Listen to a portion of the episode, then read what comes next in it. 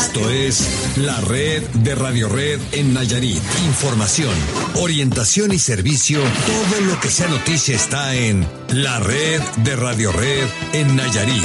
Arturo Guerrero está en la red de Radio Red en Nayarit.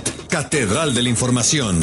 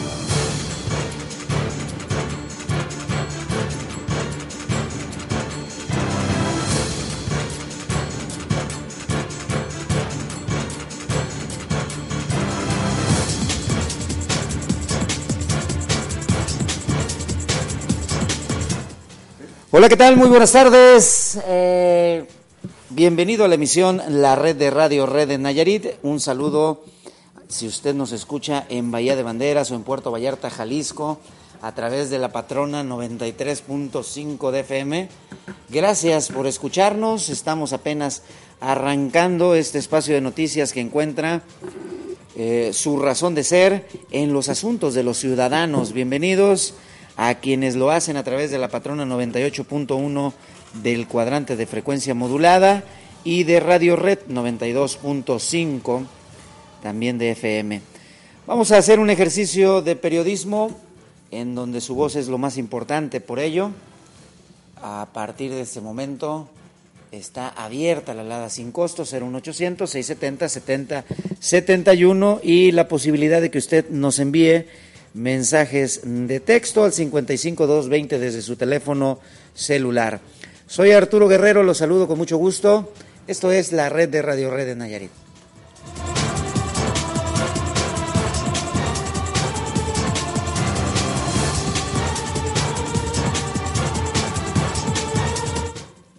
Oscar González Bonilla, ¿cómo estás? Buena tarde. Buenas tardes, Arturo. Gustoso, como siempre, participar en este eh, eh, acto informativo. Eh, y recordarle a nuestro auditorio que participe, que no se reprima. Muy bien, gracias. César Pérez, dale al auditorio un avance de la información que vas a presentar esta tarde. Así es, Arturo. Bueno, tenemos información que tiene que ver con los trabajadores y los beneficios que pueden acceder a través de la dependencia esta de Fonacot, que en los últimos meses debido al incremento del número de, plazas laborables que se han, eh, se han estado dando a conocer aquí en la entidad, bueno, pues también ellos han incrementado su membresía, su número de, de, trabajadores a los que atienden. También le tendremos información de este de un conflicto que ya tiene algunos años, pero que recientemente la Suprema Corte de Justicia atrajo este este litigio y que se que corresponde a lo que se conoce popularmente como el Parque de la Dignidad y que bueno pues están eh, en, litigio desde hace algún de hace algún tiempo y bueno finalmente lograron que la Suprema Corte lo atrajera y esto ya se considera pues un, un triunfo por parte de este grupo de ciudadanos. Muy bien, gracias César Pérez. ¿Cómo estás Álvaro La Torre García? Buenas tardes Arturo, buenas tardes al auditorio. Buenas tardes a todos los compañeros que elaboran en Álica Medios. Hoy hablaremos de tasa de desocupación y cuánto en cuántos desocupados se traduce este porcentaje que maneja el INEGI. Los Nayaritas deportados hasta el primer bimestre de este año durante enero y febrero y además un comparativo en el que eh, de acuerdo a información del Instituto Federal de Telecomunicaciones, la telefonía fija ha venido perdiendo terreno frente a la telefonía móvil. Hay más eh, teléfonos móviles, ah, se ha incrementado más el número de teléfonos móviles que la telefonía fija. Muy bien, gracias Álvaro. Karina Cancino, ¿cómo estás? Buena tarde. Arturo Guerrero, buena tarde, buena tarde a todo el auditorio. Pues ya estamos listos con la información y tiene que ver con el inicio de las vacaciones, Arturo, y es que hoy llegó eh, o se llevó a cabo el arranque de este operativo de seguridad que va a durar hasta el 12 de abril. Y dentro de este anuncio, de los anuncios de seguridad que se hacen, Arturo, el titular de Ángeles Verdes da a conocer cuáles son los puntos de mayor riesgo en las carreteras que pues han provocado accidentes. Son de los más eh, lugares más eh, peligrosos que hay en la entidad Solo en el día, Arturo dice él, que ocurren entre 21 y 29 accidentes diarios en estos sitios que él da a conocer, que es, eh, son lugares aquí cercanos. En este momento no tengo el dato, pero lo vamos a escuchar en un momento más. Y también hay información acerca de todo este operativo que van a trabajar y las casetas de información que va a disponer la Secretaría de Turismo, Arturo, no solo con esas indicaciones de seguridad, sino con qué sitios pueden visitar los nayaritas que generalmente pues no se visitaban antes. En a tomar los detalles. Muy bien, gracias Karina Cancino. Jesús Cervantes, ¿cómo estás? Buena tarde. Muy buenas tardes, Arturo. Bueno, pues estos son los titulares de la información para hoy. Eh, bueno, pues eh, el mango en su variedad ataulfo presenta problemas de plagas. Piden a tránsito del Estado destacamentado en Tecuala respetar las palmetas eh, de discapacitados. Este domingo en el Parque a la Madre colecta medicamentos y pañales para adultos. Continúa la campaña de descacharrización en Acaponeta. Esta y más información más adelante. Arturo, vuelvo contigo. Gracias, Jesús Cervantes. Vamos a regresar contigo en unos minutos más. Una con doce minutos. Vamos a dar inicio con los detalles de la información. Venga con nosotros, 01800-670-7071 y mensajes de texto al 55220 desde su teléfono celular. Vamos a hacer periodismo de su lado. Que todas las voces escuchen a partir de este momento.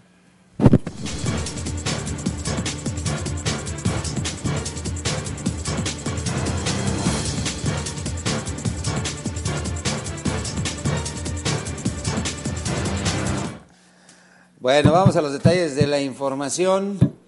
Karina Cancino, voy a iniciar contigo, aunque muevas tu cabecita y digas que no. Vamos contigo. Bueno, pues platicamos con el titular de Ángeles Verdes, Esteban Arjona Talamantes, quien dio a conocer cuáles son los dos puntos pues de mayor riesgo aquí en Nayarit respecto a las carreteras, que por la pendiente que tienen y la humedad sumada a la velocidad y al descuido de los eh, choferes de transporte, pues han provocado la mayor parte de accidentes vehiculares en la entidad, sobre todo en estos periodos vacacionales. Diariamente, Arturo, en estos sitios hay de 21 a 29 accidentes, algunos son graves y algunos no, y pues dice eh, este este titular de este lugar que es necesario que la gente tome tome precauciones en cuanto al manejo para poder evitar estos accidentes. Vamos a escucharlo.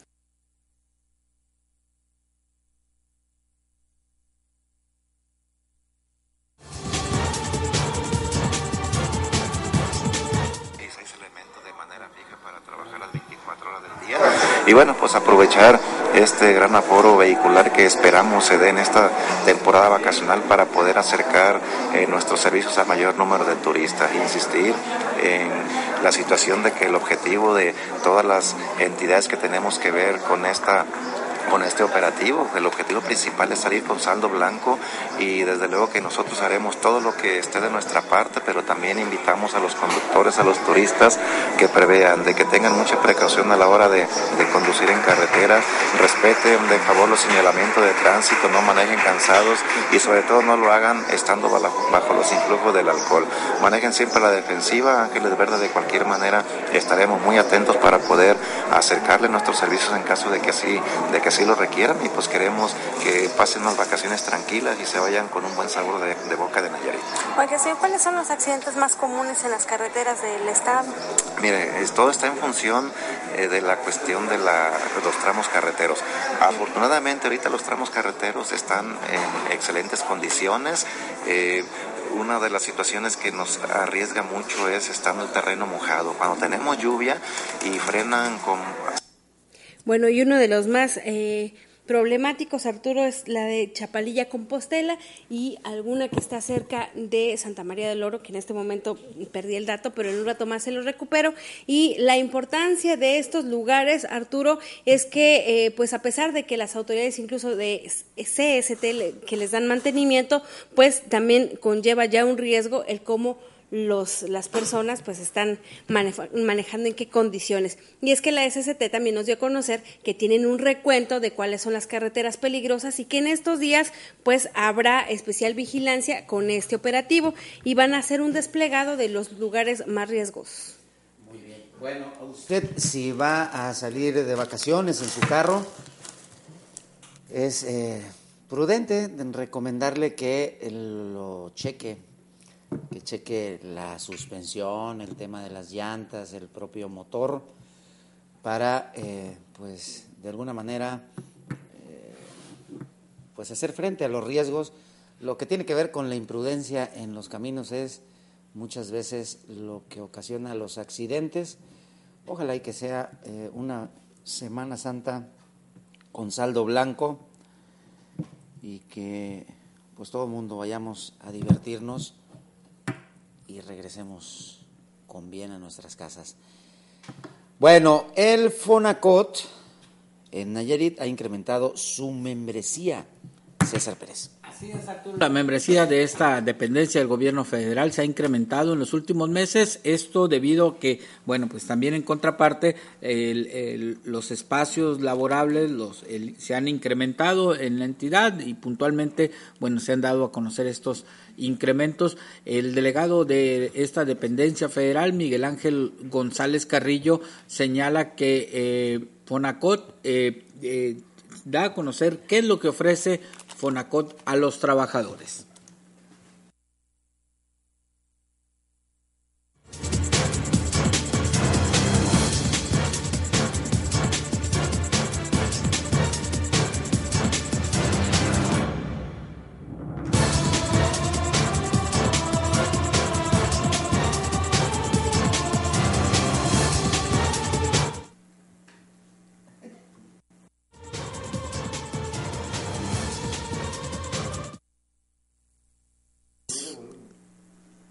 Es un ligero problema técnico que tenemos aquí con eh, esta, esta computadora, pero ya ahorita lo vamos a, resolver.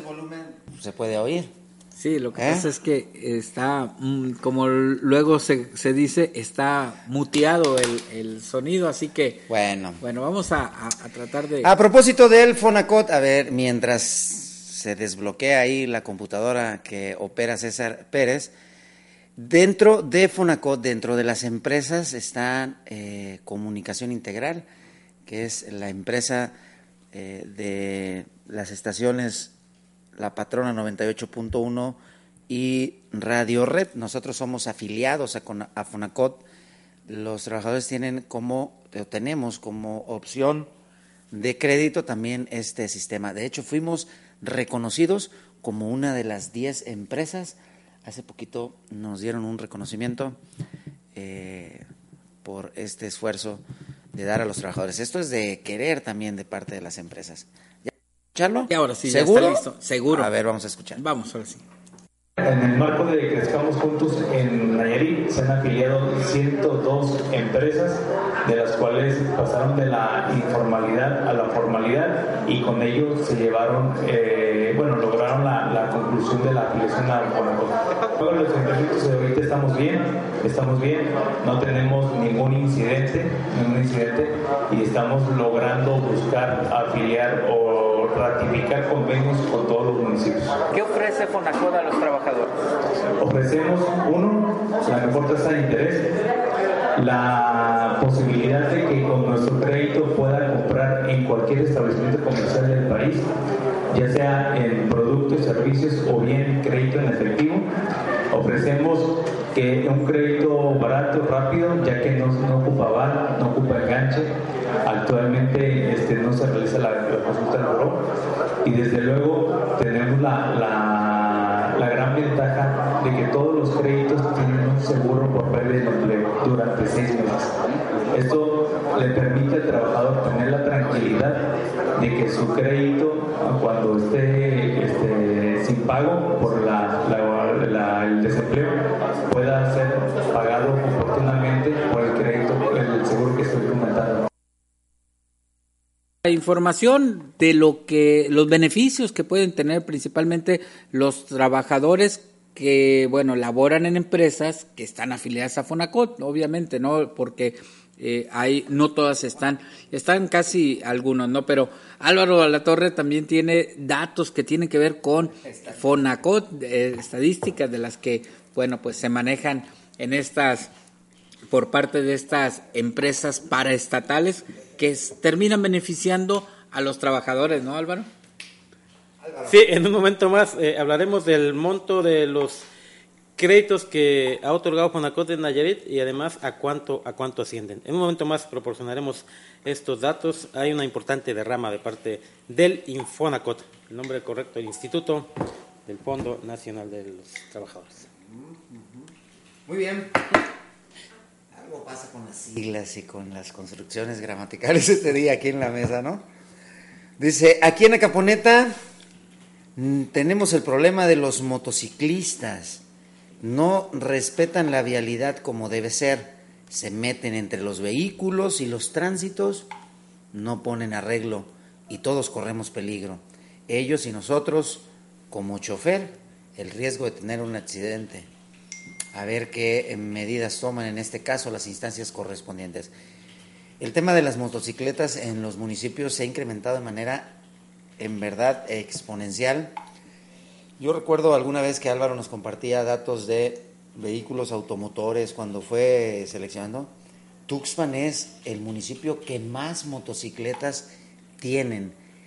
Y parece por momentos cuando uno va a Tuxpan, alguna ciudad de Oriente, Shanghái, estas donde todo el mundo se mueve en motos, y andan a toda velocidad eh, con el riesgo que implica para peatones y para los propios motociclistas. No usan casco cuando debiera ser pues un asunto elemental. Creo que nos hace falta mucho. Ayer César trajo una nota eh, que tiene que ver con esta iniciativa de los pediatras de hacer un llamado, eh, pues una campaña de concientización para que los niños los chiquitos viajen en sus sillitas atrás, en el asiento trasero, y no lleven a niños pues de determinada estatura, chicos menores de, entiendo, de 6, 7 años en el asiento delantero, por el riesgo de que en un impacto la bolsa se abra y lo mate al niño.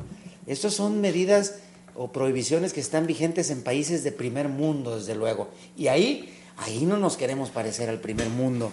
En Estados Unidos está prohibido traer niños en el asiento delantero, tienen que ir en la parte de atrás cuando están un poco más grandes y en silla especial ahí.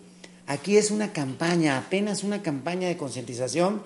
Ha costado la muerte, Karina Cancino, de por lo menos, ¿cuántos? Más de 30 niños. 37 niños, decía el comunicado de la Secretaría de Salud del Estado. Y lo otro que también Arturo ha causado pues expectativa en la, en la población respecto a esta campaña es el asunto del transporte público, porque incluso los taxis pues son vehículos particulares en los que no se observa ningún tipo de seguridad. Muchas veces, para efectos estos de, de traer pasaje, los, las mismas personas, los mismos choferes del taxi le quitan, le retiran los cinturones de seguridad.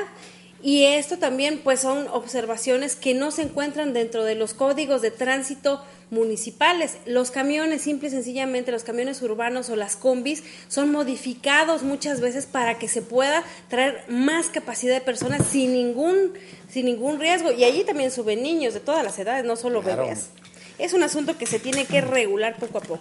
Muy bien, Karina Cancino. Nos dicen, oiga, quiero denunciar a taxistas de Guajicori en abusos de cobro, no respetan las tarjetas del adulto mayor de descuento y niños de 6 y 7 años les cobran 15 pesos y creo que es un abuso lo que están cobrando. Pues tiene usted razón, es un completo abuso y no hay nadie pues que pueda ayudarlos. Para eso, para estos reclamos no se da tiempo la autoridad. Ah, pero si hay un escándalo en las redes sociales y se monta el show, entonces sí van a los cines, como el caso de ayer, con toda la parafernalia, la pronta respuesta de la autoridad fue la Profeco, la Secretaría de Salud y un puñado de valientes comunicadores que hicieron garras al cine, literalmente, y uno entiende pues que esas acciones están bien, pero también entiende uno que hay estos eh, prioridades también que no se atienden. Hoy en la mañana nos dijeron del Valle de la Urraca que tienen más de dos o tres meses que no tienen médicos en la clínica y ahí no han enviado absolutamente a nadie. Ahí el secretario de salud no ha mandado a su personal ni al médico que están reclamando. En Sayulilla, ahí mismo en el municipio de Caponeta, hoy en la mañana nos denunciaron que toda la semana no ha funcionado la clínica, eh, el centro de salud ahí, porque andan en reuniones los trabajadores, que eso dicen que son indicaciones de sus jefes, y entonces ahí tampoco hay esta, eh, este afán por, por ayudar. Entonces creo que deben de poner más atención en los temas de los ciudadanos, en lo que dicen los ciudadanos a través de los medios. Claro, donde es posible que se escuche la voz de los ciudadanos. Vamos al norte contigo, Chuy. Se está generando en los municipios, Arturo. El mango en su variedad ataulfo presenta problemas de plagas, así lo manifiesta Filiberto Minjares Apodaca. Él es el titular de Sanidad Vegetal en el norte de Nayarit. Es una, es una variedad que, de, la, de las más este, precoces para florear, que de hecho es la primera que florea junto con el Manila, de las variedades comerciales. Eh, esa, esa variedad tiene esa peculiaridad de ser muy sensible a los ataques de plagas. La, la, la, la cutícula de fruto es muy, muy sensible. Por eso hemos tenido problemas con exceso de humedad, y las lluvias la afectaron, en este caso al ataulfo más todavía que a Manila. Y también este, algunos problemas de plagas como el, como el trips, que es un este, insecto que, que roe y succiona la savia, entonces nos deja una lesión que al momento de crecer la fruta se va haciendo, se va notando más grande y más grande, ¿verdad? Entonces ahorita tenemos un 25 al 30% de afectación en, en la variedad de ataulfo. Y en Manilas puedo decirte que no, es menor, un 20% de lo que vemos detectado en campo. Las otras variedades de los, de los gordos, como le dicen aquí, que son el Ken, el Kit, el, el Tommy y el Hayden, esas variedades ahorita quiero decirte que sí hay afectación, pero muy leve, muy leve. Ahorita, eh, con esta lluvia que cayó el último, hace ocho días, quiero decirte que los mangos están en pleno crecimiento, se puede decir que están sanos porque la gente ya hizo sus aplicaciones preventivas y curativas de, de, de, fungicidas, ¿verdad? Quiero decirte que hemos hecho inspecciones a nivel parcela y eh, ahorita es la, situación que priva en, el sector mango. Obviamente que sí hay, hay personas productores que se alarman, pero el fruto, el fruto que está ahorita, el mango es una cantidad grandísima.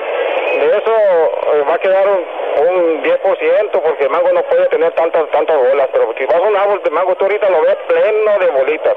Pero obviamente que el 80 90% lo va a tirar.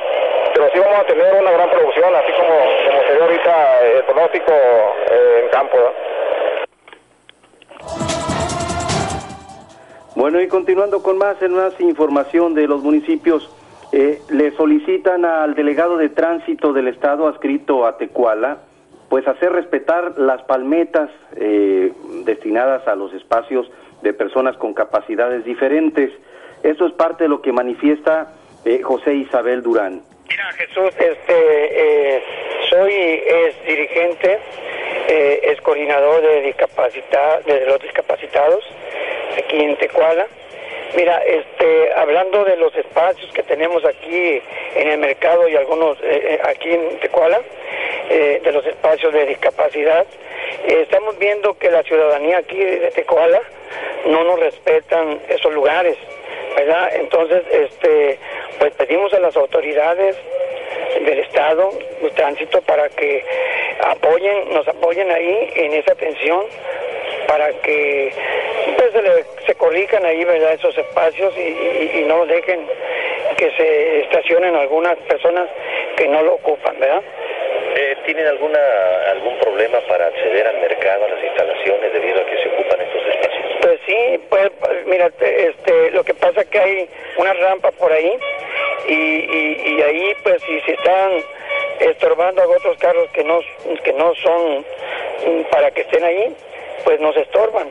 Eh, a veces nos andamos nosotros mismos, los compañeros con discapacidad, nos andamos estacionando eh, en otros lugares en peligro que nos den un, golpe a otro carro.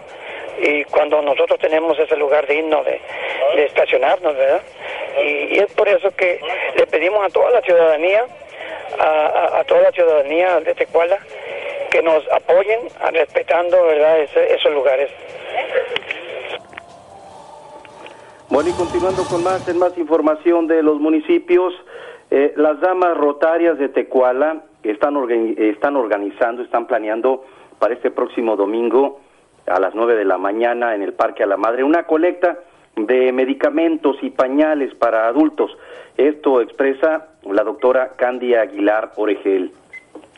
Del 2015 vamos a tener una campaña de colecta de medicamentos, material de curación y pañales para adultos. Eh, con el fin pues de ayudar a, todo, a todas las personas necesitadas de la comunidad. La colecta se va a llevar a cabo en el Parque a la Madre el próximo, 29 de marzo, eh, de las 9 de la mañana a las 4 de la tarde. El Comité de Damas eh, del Club Rotario va a estar presente para recibir la dotación y lo que la gente quiera donar ahí en el Parque a la Madre. ¿Lo recaudado dónde va a quedar? Lo recaudado se le va a entregar al DIF municipal.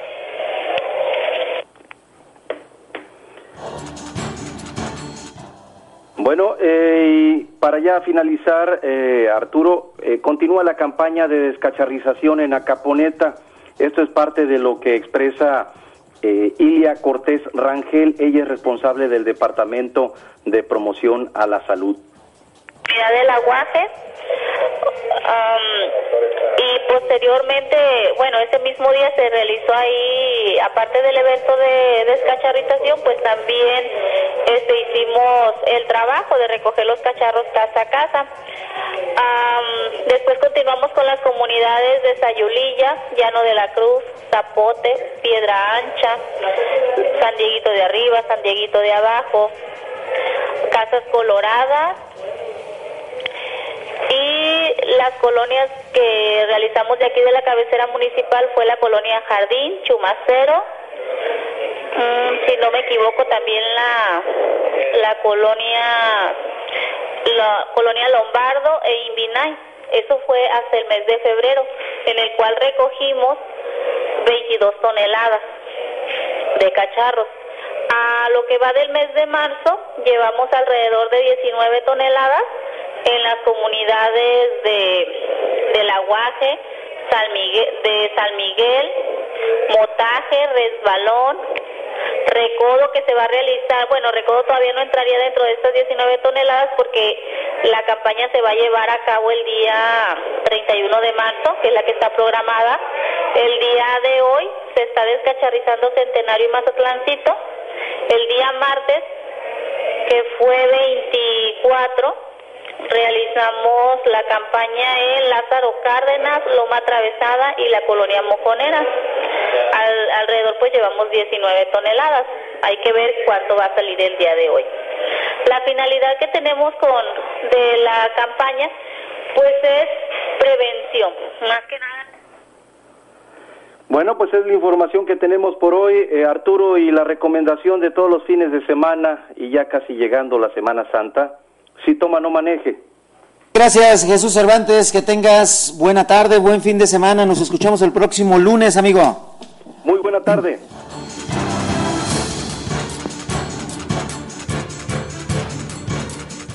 Bueno, nos vamos a ir a la pausa rápidamente, pero antes, antes quiero darle la bienvenida a invitados aquí en la cabina. Ayer tuvimos el privilegio de charlar, usted seguramente lo escuchó, con el maestro Luis de Tavira, el director de la Compañía Nacional de Teatro, en una charla amplia y pues con mucho, con mucho contenido. Hoy nos acompañan Miguel Ángel Cárdenas, director de Casa del Teatro y del Centro Dramático de Michoacán, que están con motivo de esta primera feria de teatro en la capital Tepic, auspiciada por el ATEM, por la Dirección de Cultura, por Conaculta, en un esfuerzo pues inédito eh, en la entidad. Me da mucho gusto recibir a Miguel Ángel Cárdenas, él también es pues quien encabeza el Teatro Rocinante, de lo que, de lo que ya hablábamos ayer un poquito, pero que ahora pues queremos que usted nos comparta con el auditorio. Bienvenido, maestro Miguel Ángel Cárdenas. Muchas gracias. Bueno, el Teatro Rocinante en realidad es un concepto. Bueno, es un teatro que así le llamamos Rocinante, pero es un concepto que lo que significa es llevar espectáculos escénicos a las personas que tienen menos acceso a los bienes culturales. Esa es nuestra misión. Para eso formamos a los actores en la Casa del Teatro y nuestra preocupación es abarcar ese público que no tiene fácil acceso a los espectáculos. De eso vamos a hablar precisamente. También le doy la bienvenida a un, un buen amigo, al maestro Luis Alberto Bravo, él es el director de cultura del Ayuntamiento de Tepic. Te saludo, maestro. ¿Cómo estás? Buena tarde. Gracias, gracias por la oportunidad y el espacio. Gusto en saludarte y, y saludar a todo el mundo. Bueno, vamos a ir a la pausa, regresamos con esta interesante charla y, y muchas cosas más que vamos a compartir con usted. Vamos a la pausa y regresamos.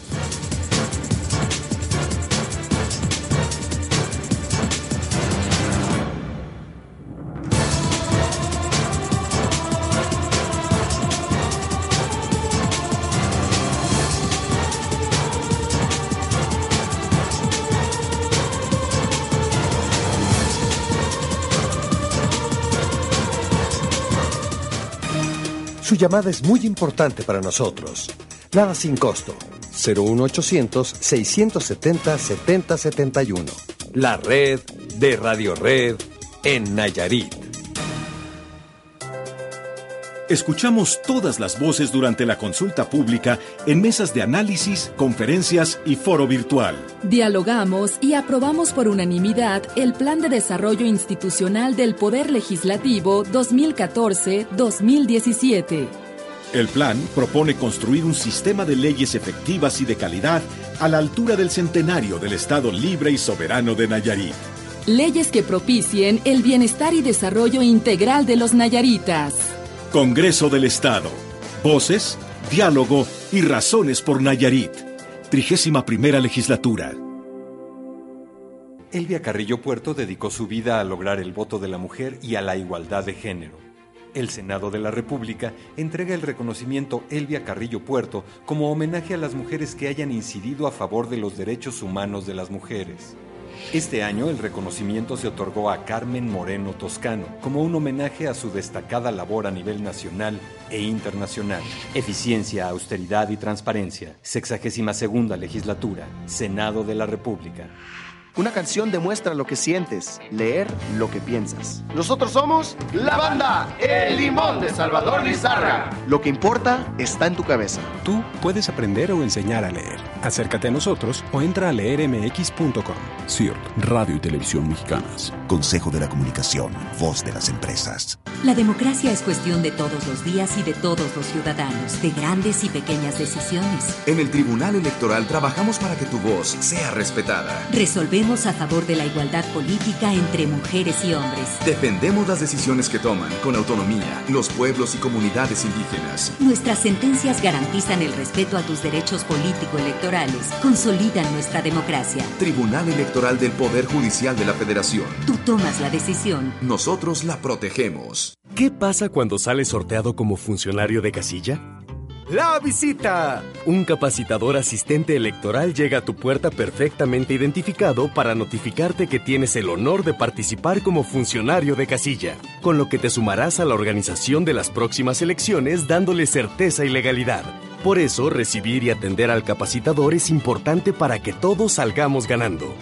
Contigo, México es más. Súmate, Instituto Nacional Electoral, INE. Derivado de la reciente reforma electoral, mediante el Registro Nacional de Proveedores se podrá verificar con quién están celebrando contratos de bienes y servicios los partidos políticos y candidatos durante las campañas electorales. Con esta y otras medidas tendremos las elecciones más fiscalizadas y transparentes de la historia. Si eres proveedor de bienes o servicios para las próximas elecciones, es obligatorio que te registres en INE.mx diagonal RNP. El trámite es fácil y gratuito. Consulta Inetel. Contigo, México es más. Súmate. Instituto Nacional Electoral. INE.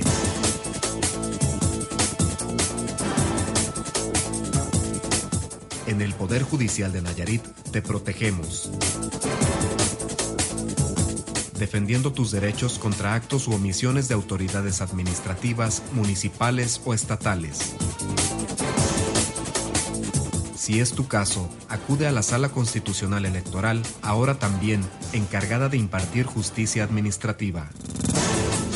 Los que conformamos el Partido Humanista somos hombres y mujeres como tú, cansados de la corrupción. Somos mexicanos y mexicanas que estamos saliendo de nuestro lugar de espectadores para ser actores estratégicos en la construcción de nuestro país. Nuestro país está lleno de gente buena, comprometida, con liderazgo social, que actualmente no está representada en los partidos tradicionales. Proponemos un gobierno que respete el poder de la ciudadanía y sea incluyente. Cambiemos juntos. Si cambio yo, cambia México. Partido Humanista.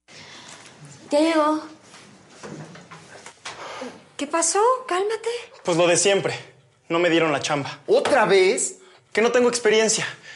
Luego me salieron con que no pasé el examen de inglés y de computación. Pues ¿de dónde? Si nadie te enseña. No puede ser. Ya sé. No es justo. Eso que escuchaste son problemas de los jóvenes. Ya es hora de resolverlos. En el Partido Verde tenemos soluciones. En el Verde trabajamos por lo que te importa. ¡Métele, métele! ¡Rebásalo por la derecha! ¡Uy, casi le pegas! Espérate, no dejes que te rebase. ¡Mete tercera! Manejar no es un juego. Toma las siguientes precauciones antes y durante tu viaje en carretera. Usa el cinturón de seguridad. Revisa tu auto antes de salir. Respeta los límites de velocidad. No uses el celular. No tomes alcohol ni drogas. Y en caso de emergencia en carretera, llama al 074. Secretaría de Comunicaciones y Transportes.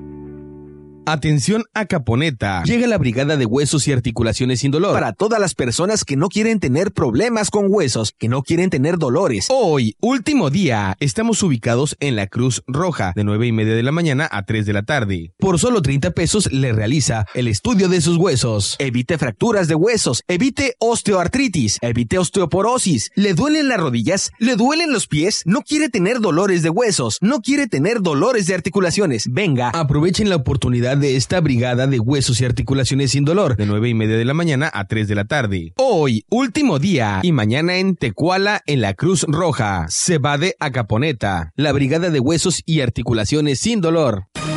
Su llamada es muy importante para nosotros. Nada sin costo. 01800 670 7071.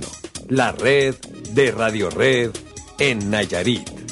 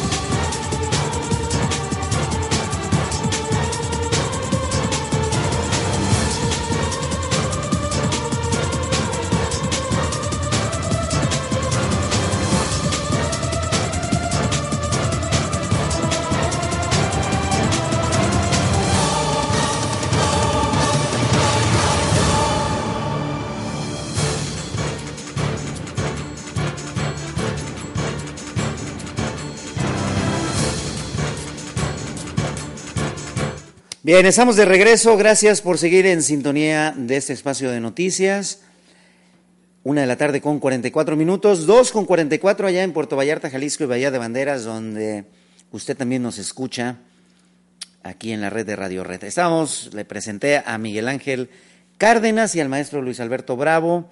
Vamos a hablar sobre, pues hay cosas, maestro, que acá en la provincia, o algunos lo llaman la ultra provincia, nos parecen muy novedosas.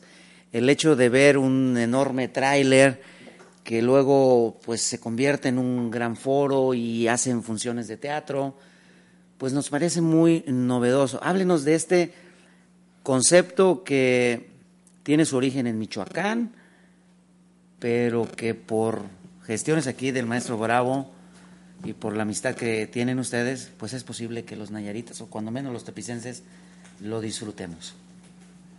Bien, bueno, no es una idea original, es el carro de comedias de siempre, que ha habido muchos carros de comedias. Esta es la peculiaridad que tiene, que es un teatro en toda forma, con iluminación, con butaquería, cerrado, y por eso está en un tráiler. Lo viene jalando un, un camión, una quinta rueda, que le llamamos el Rucio, y también se convierte en un teatro al aire libre. Y ese da un escenario de 6 por 6 entonces, normalmente traemos dos espectáculos con el mismo elenco. Entonces llegamos a una cabecera municipal, abrimos el Teatro Rocinante, los técnicos lo empiezan a abrir, que nos tardamos día y medio normalmente, depende de la ayuda que también nos den. Y después en el Teatro Rusio se van a comunidades más pequeñas de 2, 3 mil habitantes y se dan funciones a plaza abierta. Ahora, como decía, es un concepto. ¿Por qué? Porque tenemos otros teatros tenemos el teatro, les decimos Rusio a cualquiera que sea muy fácil de montar en una hora y desmontar en una hora. Entonces a veces usamos camionetas van, que llevamos espectáculos para escuelas, para cárceles, para cualquier otro lugar. Comunidades indígenas donde llevamos espectáculos donde no son en castellano, digo, no, son clown, no necesitamos hablar castellano para entender, como lo hacemos en la meseta purépecha. Y tenemos otros eh, teatros itinerantes que pronto aquí el, el grupo de Luis va a tener uno de ellos, que para eso se hicieron, para reproducirlos para todo el país, y se llaman Chanaratis. Acá le van a poner otro nombre, me imagino, pero Chanarati quiere decir caminante. Entonces andamos por todo eh, Michoacán. Y hicimos ahora un nuevo invento que es unas unas ladas móviles también arriba de un auto, de un camión, y se juntan los dos, el Chanarati y el Huachaca le llamamos. Entonces hacen el Huachaca Chan, que es un teatro más grande que el Rocinante, con mayor capacidad que el Rocinante. Si en el Rocinante nos caben 120 personas, en el Huachaca Chan caben 180 a 200. También cerrado, con iluminación. Y ese es mucho más rápido de armar, seis horas entre los mismos actores y dos técnicos lo arman y andan para arriba y para abajo. Ese es el concepto. Aparte de que contamos en Páscuaro con un teatro bien hecho, con iluminación, un, teatro grande, eh, muy bien equipado. Pero ahí llevamos gente de las comunidades. Llevamos gente de las comunidades o la gente de Páscuaro o hacemos funciones ahí, tanto de teatro como de espectáculos escénicos. Contento, maestro, estás. ¿eh? Muy, muy feliz. Sobre todo por la respuesta que hemos tenido con, con la gente, este, con los amigos. Hoy estamos recibiendo tres grupos, aparte de, de, Sabina Berman, de la maestra Sabina Berman, este, y preparándonos para todo lo que viene. Todavía nos quedan varios días de actividades. Tenemos también hoy en, en el ayuntamiento el cierre de, de la participación del, del ayuntamiento en la feria hoy nos toca estar ahí y vamos a vamos en grande, ¿no? Para, presentar lo mejor que, hay en, en, Tepic. Yo les estaba presumiendo y a la gente que nos escucha ya en Acaponeta, eh, muy pronto lo van a conocer, tú ya lo conoces, Luis Alberto, un pequeño foro que los señores Echevarría han construido como parte de, de esa convicción que se debe tener para impulsar en general las bellas artes, pero el tema del teatro. Pronto lo vamos a inaugurar. Ya le diste más o menos el visto bueno, lo criticaste mucho. Nada, No, para nada, no, que eh, es, es formidable que se animen y se tomen estas iniciativas para, para formar nuevos espacios. Carecemos de espacios teatrales este, en toda la extensión, solamente tenemos dos espacios, el Teatro del IMSS y el supuesto teatro del pueblo, pues que, que, ni es del pueblo ni es teatro, ¿no? Pero ahí está ese, ese foro gigante que no nos funciona mucho a la comunidad teatral por lo caro que, que es, ¿no? Entonces, espacios como el que están abriendo en, en Acaponeta son bienvenidos y hay que festejarlos y apoyarlos y, y calentar el espacio para que empiece a llegar el público, ¿no?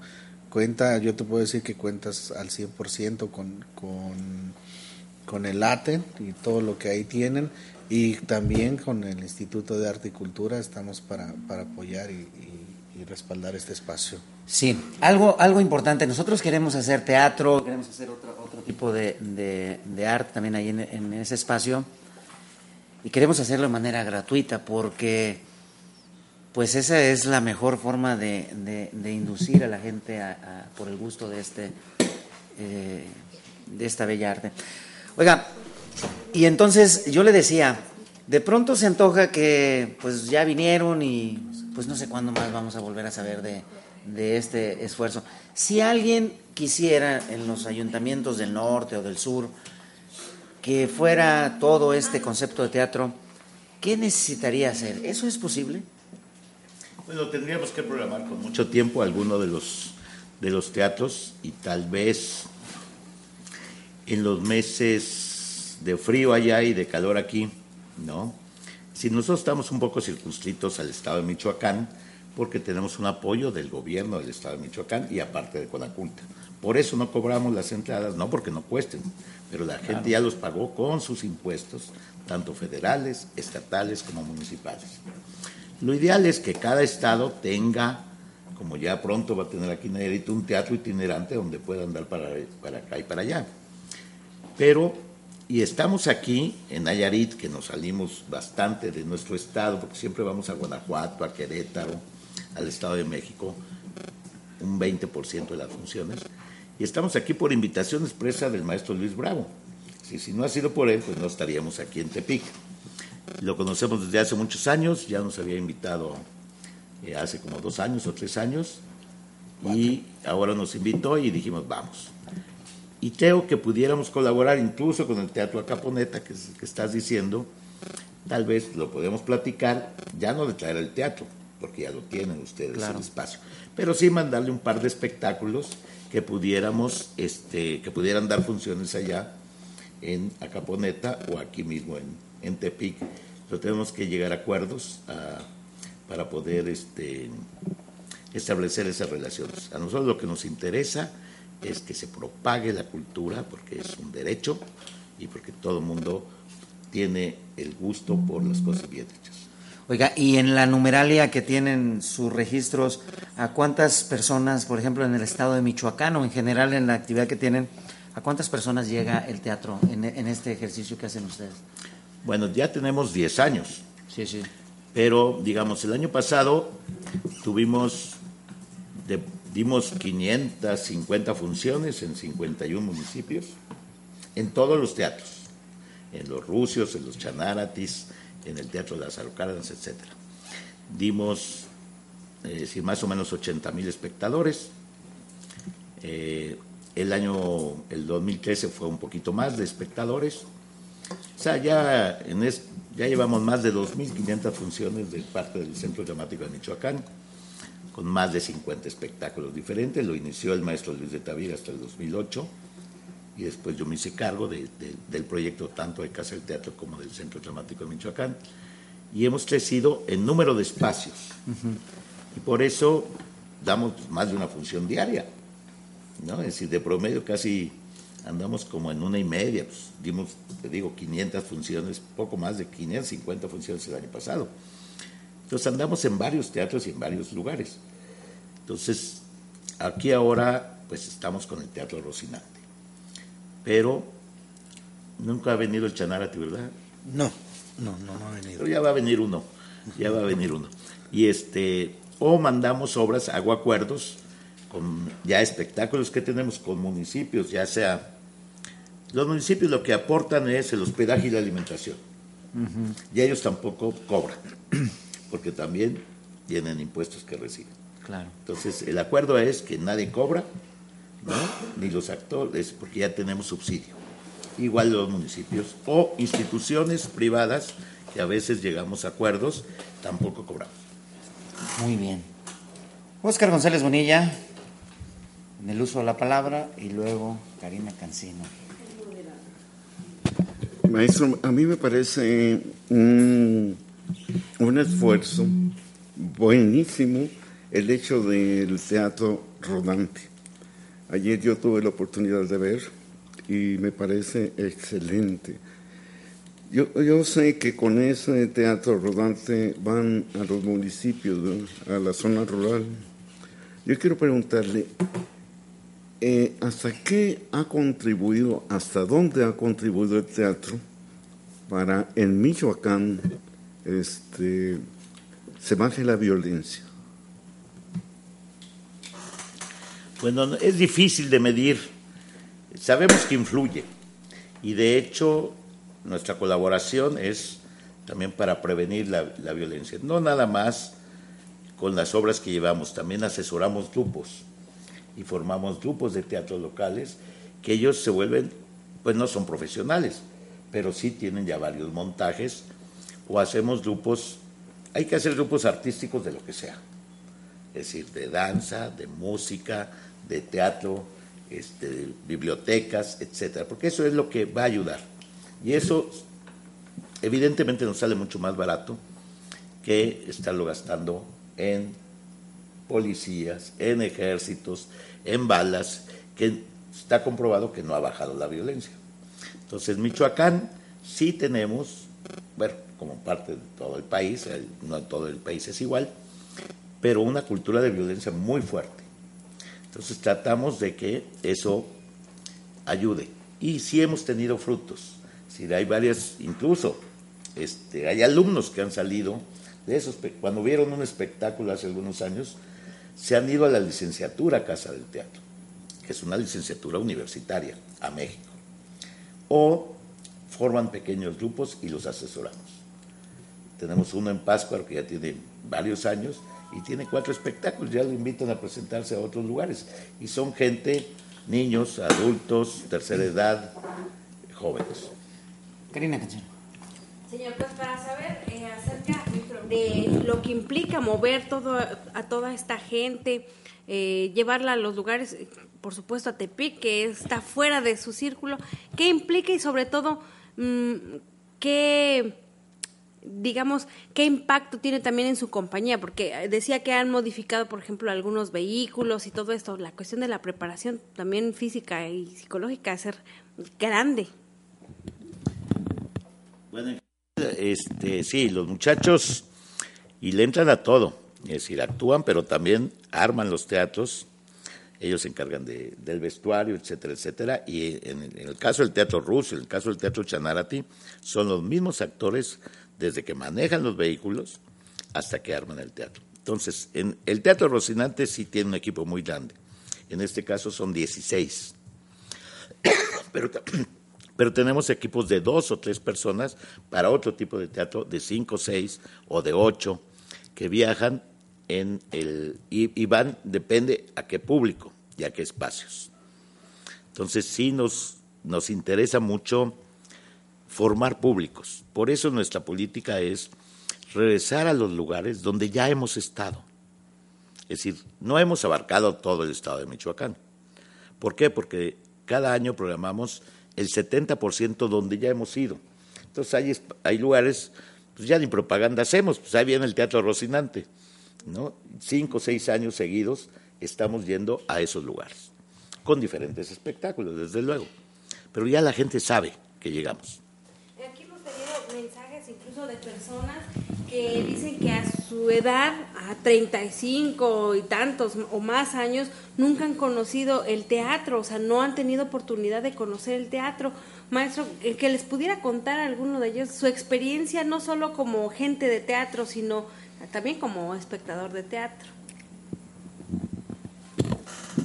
Bueno, para nosotros es muy emocionante a veces, me acuerdo de un maestro en Tlajomulco, el municipio de Tlajomulco, ahí cerca de Guadalajara, mandamos el Rocinante, pero sé que, bueno, el caso es que las autoridades no estaban al tanto, le dije, llévenselo.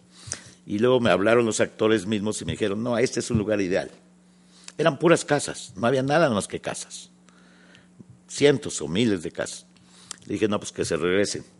Y lo bonito fue que una niña llega con su papá y le dice, papá, hay un teatro afuera. Pero ¿cómo va a haber un teatro afuera, hija?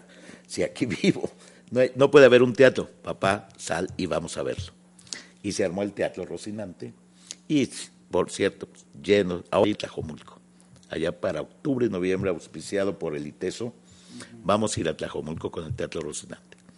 Entonces, para nosotros es impactante y estamos muy agradecidos con el público.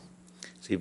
Es todo lo que nos dicen. Por eso los actores, aunque se llevan, ya tienen más de un mes de gira. No han regresado a Pascua, ya ahorita pues andaban en cuatro o cinco municipios, terminan ahora el domingo aquí, termina la temporada el domingo. Todavía tenemos funciones hoy en la tarde, mañana y pasado en la mañana y en la tarde, a las nueve y media y a las cinco y media, pero ya se termina la temporada. Pero para ellos, aunque estén muy cansados, están muy, porque aparte no les pago mucho, pero este, están muy gratificantes, ¿no? Es decir, por eso el equipo es tan bueno. y yo creo que como espectador, pues sí, es, sí está muy bien que eh, por primera vez hayan ido al teatro. Muy bien. Pues les queremos agradecer, maestro Miguel Ángel Cárdenas, eh, haber venido, aunque sea estos minutos. Le reconocemos en verdad lo que dice Oscar González, el esfuerzo por, por venir a Nayarit, por salirse un poco de la zona donde operan y que seguramente, desde luego, debe ser una gran eh, experiencia vivir el teatro por primera vez en, en esas comunidades donde no hay pues nada. Y esto de regresar me parece pues que es correcto, porque pues que venga una vez y no vuelva a venir en toda la vida, pues eso no genera eh, conciencia ni necesidad, que eso nos hace falta mucho, ¿no? Eh, que nos generen esa necesidad. No nos gusta la ópera porque pues nunca vemos ópera, no nos gusta el teatro porque pues no tenemos acceso al teatro, sino es al teatro comercial donde hay que pagar los 300 o los 500 pesos y, pues a veces la gente no tenemos, o mucha gente no tiene para eso, ¿no? Gracias, maestro, en verdad muy, muy agradecidos. Muchas gracias a ustedes, especialmente, y también al maestro Luis Bravo, que nos invitó y le estoy muy agradecido, porque gracias a él estamos aquí.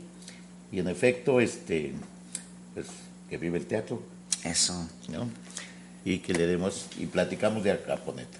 Muy bien, pues ya habrá manera para que nos acompañen, para que nos orienten en, en ese esfuerzo que vamos a hacer allá en Acaponeta. Maestro Bravo, segundo día consecutivo, gracias por estar con nosotros y felicidades Fe, por todo, por todo esto que, que sucede en torno al teatro aquí en Tepic. No, gracias a ti, gracias a esta, mesa, a esta mesa que aprecio y respeto mucho, para mí la mejor mesa de comunicación que hay en el Estado.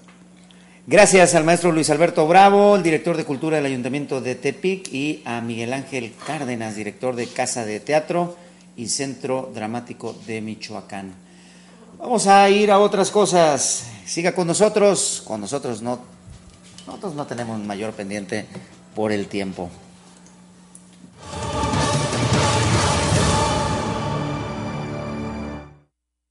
Vamos a hablar acerca de este tema del Parque de la Dignidad. Ya le hemos venido contando que en la capital Tepic hubo alguna vez un estadio municipal de béisbol que el gobierno de Ney González eh, echó abajo y vendió la historia de construir ahí modernas instalaciones deportivas, culturales. Nada de eso sucedió. El predio permaneció pues prácticamente abandonado. Y un día el actual gobierno dijo pues que el terreno se iba a vender porque tenía que pagarle a la universidad dinero que el propio gobierno en la administración anterior le quedó debiendo a la universidad. Esto dio lugar pues a un pleito formal. Los ciudadanos representados por algunos líderes sociales, políticos, presentaron un amparo y es un pleito que ha atraído la Suprema Corte de Justicia de la Nación. Por lo pronto, pues el terreno no se vende, César. Así es, es lo interesante ahora de esta situación, Arturo, que eh, este terreno, bueno, pues este litigio lo haya traído la Suprema Corte de Justicia porque se sale, dice Miguel Ángel Arce Montiel, ex diputado local, quien representa a, por lo menos 16 ciudadanos que han demandado eh, eh, este que, que, este terreno no sea vendido y que sea utilizado para los fines de que fue de, destinado. Bueno, él dice que la Suprema Corte finalmente habrá de resolver este conflicto. Y bueno, vamos a escuchar cómo lo dice Miguel Ángel Arce Montiel. Sala de la Suprema Corte de Justicia de la Nación para deshogar un expediente que estuvimos gestionando con mucha anticipación el grupo que yo encabezo en el juicio de amparo 846 del 2013 que tiene que ver este, eh, con la no culminación de los trabajos de Ciudad de las Artes, que es el complemento del otro juicio que ahorita les voy a platicar. Pero este, como salió desde el año pasado, el mes de mayo, la resolución del, del juzgado de distrito, nosotros lo recurrimos en junio. Y a partir de junio iniciamos las gestiones en la Suprema Corte primeramente me reuní con el ministro Franco eh, solicitándole pues cuál era el mecanismo para solicitar la atracción. Posteriormente en el mes de octubre nos dieron respuesta y empezaron, empezamos a enviar la documentación necesaria hasta que finalmente a fines del año requirieron al tribunal colegiado para que enviara la documentación y ya a principios del año fue enlistado en sesión para desahogarse este asunto. Decirles que fue el ministro ponente Alfredo, Alfredo este, Ortiz Mena el que elaboró un proyecto de resolución. Eh, eh, por unanimidad, la primera sala resolvió eh, ejercer la facultad de atracción de este juicio de amparo. Asimismo dice que se han logrado, eh, pues han logrado precisamente que, pues la atracción de esto significa que el Estado, pues no va a poder vender tan fácilmente este espacio que era destinado en su inicio, como bien decías Arturo, para la venta, para un, construir un nuevo estadio de béisbol. Posteriormente, bueno, pues sacaron eh, que sería un espacio de cultura, pero que ni una de las dos se ha respetado hasta el momento. Por lo tanto, en este caso, eh, las expectativas que tiene el gobierno del Estado de vender, pues se echan abajo por el momento. Significa eh, que este, la Corte resolverá este asunto de fondo por lo cual asume jurisdicción plena, así se le llama.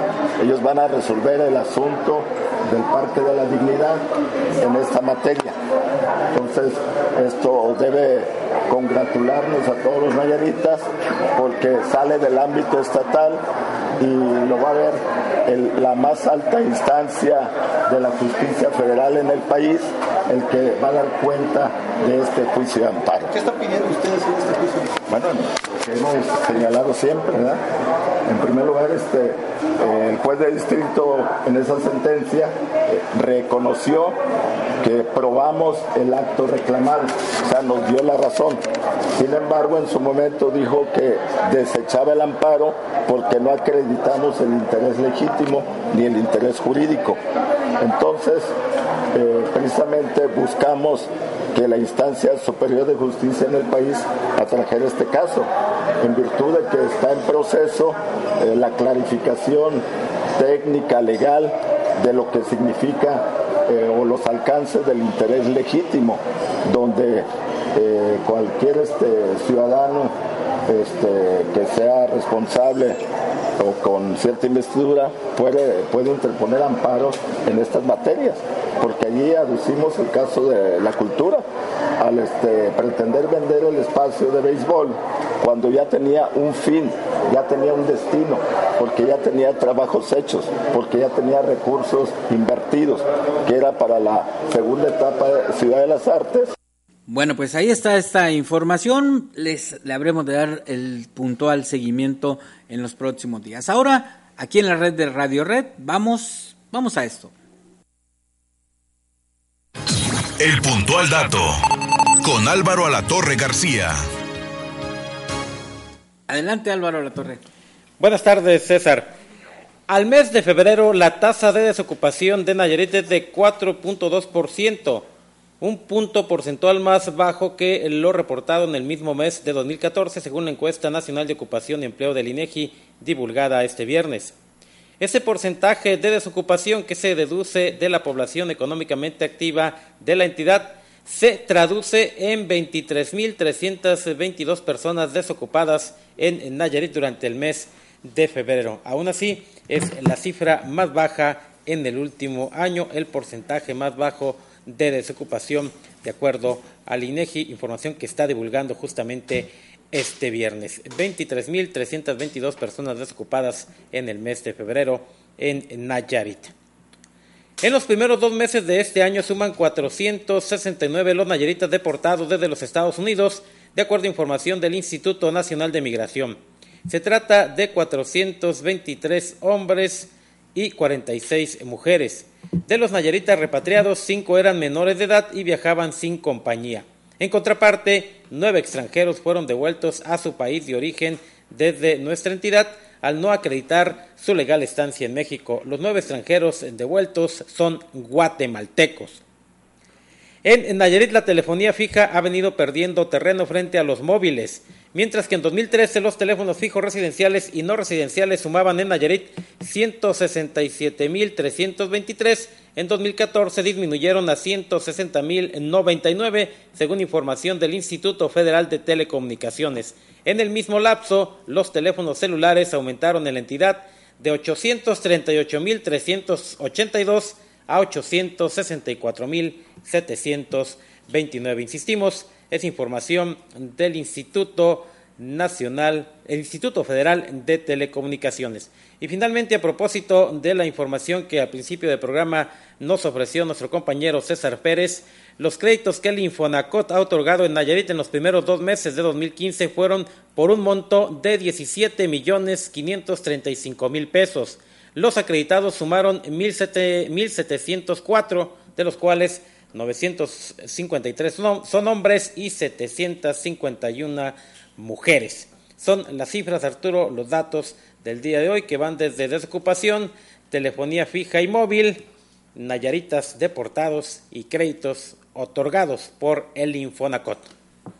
A veces se me olvida que en mi casa hay teléfono de casa, nunca lo utilizas. Ni lo proporcionas. Y solamente recibo llamadas de esas de agencias de cobro y de, O de la promociones. Sí, pero ahora con los teléfonos celulares, pues la verdad es que la comunicación se ha vuelto por esa vía, ¿no? Y muy impresionante el número de, de líneas celulares, registradas en el Instituto Federal de Telecomunicaciones. 864.729. Por muy poco ya de una línea por, por habitante. Bueno, si contamos los niños, pues quizás... en- Efectivamente. Bueno, más de los adultos que somos, eso es más que el Sí, padrón. pero mucho más. Sí, claro. sí. Bueno, gracias Álvaro, disfruta tu fin de semana. Eh, nos volvemos a ver aquí el lunes. Así será, que tengan buen fin de semana todos. Muy bien, gracias. El Puntual dato. Con Álvaro Alatorre García. Bueno, gracias Álvaro a la Torre García. Los viernes nos estamos, nos ponemos siempre, usted ya lo sabe, de muy buen humor. No es propiamente quincena, Álvaro, o es 27 apenas. Trae 31 días este mes de marzo. Hasta el martes. Bueno, nos dice el maestro Baena, nuestro escucha allá en lo de Marcos, a todas las autoridades y sobre todo tránsito, sea municipal o estatal, en estas vacaciones ayudemos al automovilista, hagamos más amenas sus vacaciones, no los freguemos, dice, por cualquier pequeñez o infraccionemos o, infrac- o infraccionémosle cuando realmente lo amerite. Manejemos con precaución y evitemos accidentes. Saludos de parte del maestro Baena. Bueno, pues para las autoridades se convierten en el preferido blanco los vacacionistas. Usted no vive en Tepic, pero nosotros sí.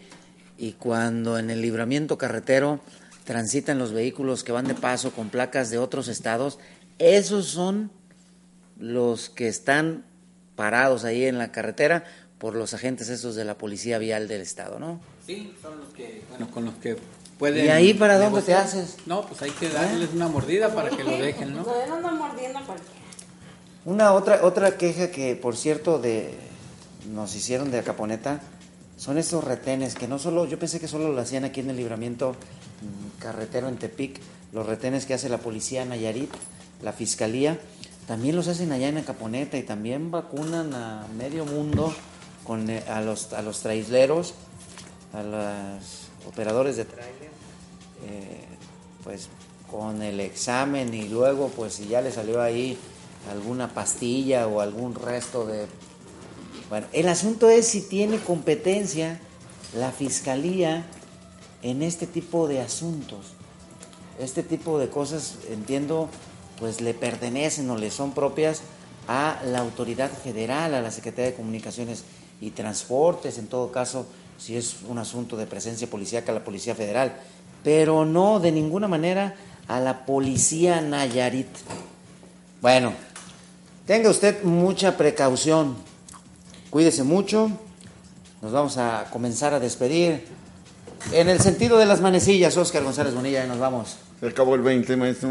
Se acabó el Muy 20. bien, muchas gracias. El lunes nos veremos de nueva cuenta en este lugar y en esta sintonía. Nos platicas cómo te parecieron, cómo transcurrieron la corrida de toros el lunes, ¿te parece? Sí, cómo no. Muy bien. César Pérez, nos vamos. Tú no vas a ir a los toros. No voy a ir a los toros, pero de cualquier manera les deseo que se la pasen muy bien este fin de semana. El lunes nos escuchamos nuevamente aquí muy temprano a las 7 de la mañana. Buenas tardes. Buenas tardes, César Pérez. Karina Cancino, ¿tienes micrófono? Sí, ya tengo Ya micrófono vamos. aquí. Bueno. Arturo, el lunes nos vamos a volver a escuchar en esta red de Radio Red en Nayarit. Gracias por habernos sintonizado y pues el próximo lunes ya estaremos todos de vacaciones. Recuerda que debe tomar todas las precauciones tanto en su hogar como si va usted en la carretera o llega a algún destino que no sea su casa. Por favor, cuídese mucho y vuélvanos a sintonizar el lunes. Hasta pronto. Muy bien, gracias, gracias, Karina Cancino. Qué mal se te ven esos audífonos. así. Es que son rojos y roja yo, o sea, tronados. Sí, Pero pues nos vas a regalar ya unos nuevos. claro.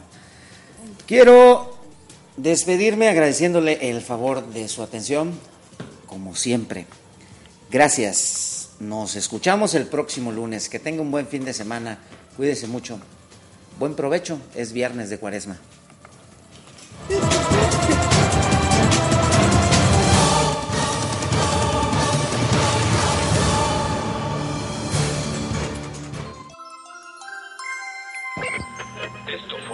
Esto fue la red de Radio Red en Nayarit, Catedral de la Información desde hace más de 35 años en México. Y el servicio informativo más completo en Nayarit. Las voces más conocidas, experimentadas y confiables de la radio. La red de Radio Red en Nayarit, Catedral de la Información.